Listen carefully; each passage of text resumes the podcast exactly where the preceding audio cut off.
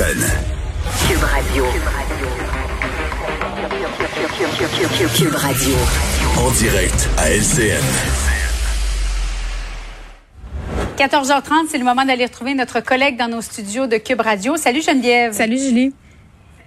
Parlons de la vaccination euh, obligatoire parce que je pense que c'est le sujet de la machine à café, comme on dit, le sujet qui est, qui est, sur toutes les lèvres hein, pour le personnel de la santé. Maintenant, jusqu'où va s'étendre cette vaccination euh, mm. obligatoire?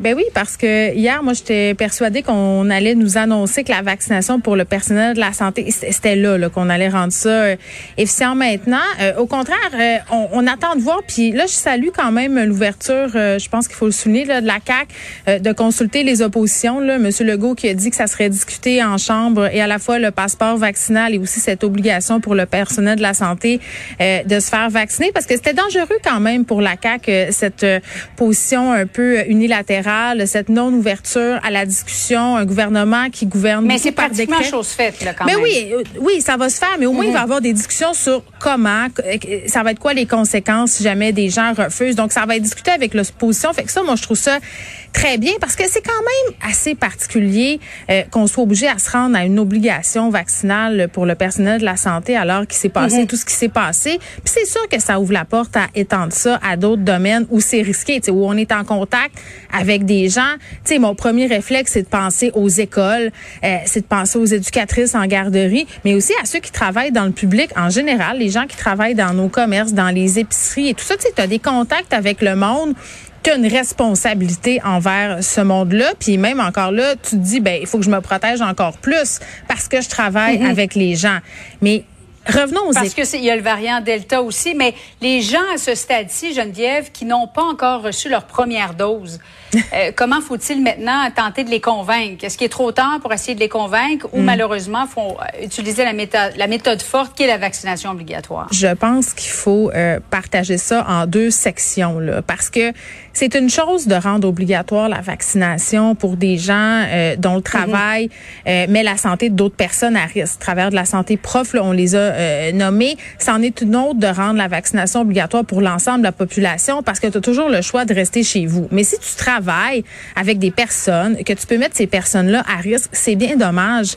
Mais euh, à mon sens, t'as pas le choix et, et c'est plate à dire. Moi, j'ai trouvé la position de plusieurs syndicats vraiment molle à cet effet. Euh, je comprends qu'on veut protéger nos, nos, employés, puis je comprends aussi que de rendre ça obligé, c'est plus ou moins souvent mm. la meilleure solution. Mais, mais là, ah, en fait, c'est parce que aussi le, ils ont un rôle, ils sont vraiment entre l'arbre et l'écorce, hein, parce que le syndicat est, là pour défendre ses membres, y ben, compris euh, ceux qui ne sont pas d'accord à aller se faire vacciner. Ben, j'ai envie de te dire que le rôle des syndicats en ce moment, Julie, là, c'est de convaincre leurs employés que ça, ça va, que c'est ça qui va arriver. Là. Ils ont un rôle à jouer positif dans, dans cette histoire-là. Puis on craint beaucoup la pénurie. on a parlé beaucoup de la pénurie de main d'œuvre euh, dans le milieu de la santé. Mm-hmm. C'est la même chose dans le milieu de l'enseignement. En, passant, on manque beaucoup de profs, on manque d'éducatrices spécialisées.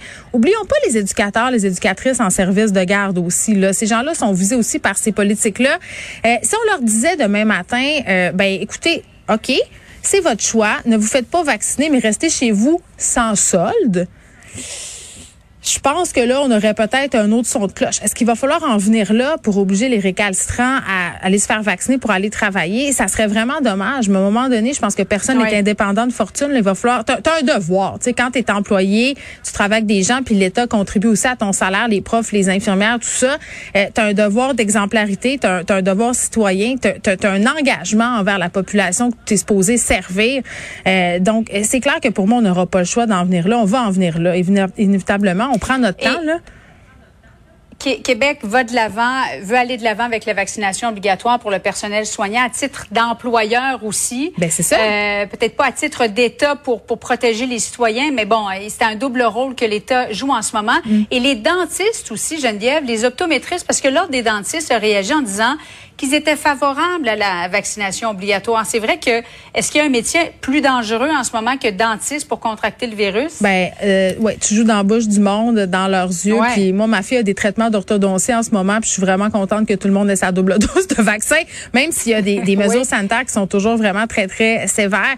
Moi, moi, c'est clair que si tu fais un métier qui met à risque des gens, la vaccination doit être obligatoire, que tu sois un employé étatique ou non. Là, les entreprises ont leur leur mot à dire, mais ça pose aussi toutes sortes de questions en ce qui a trait aux normes du travail, est-ce qu'on va amener mm-hmm. des mesures exceptionnelles? C'est une situation exceptionnelle. Absolument. Donc, commission parlementaire, ça débute la semaine prochaine. Merci Geneviève. Bon après-midi à toi. Merci.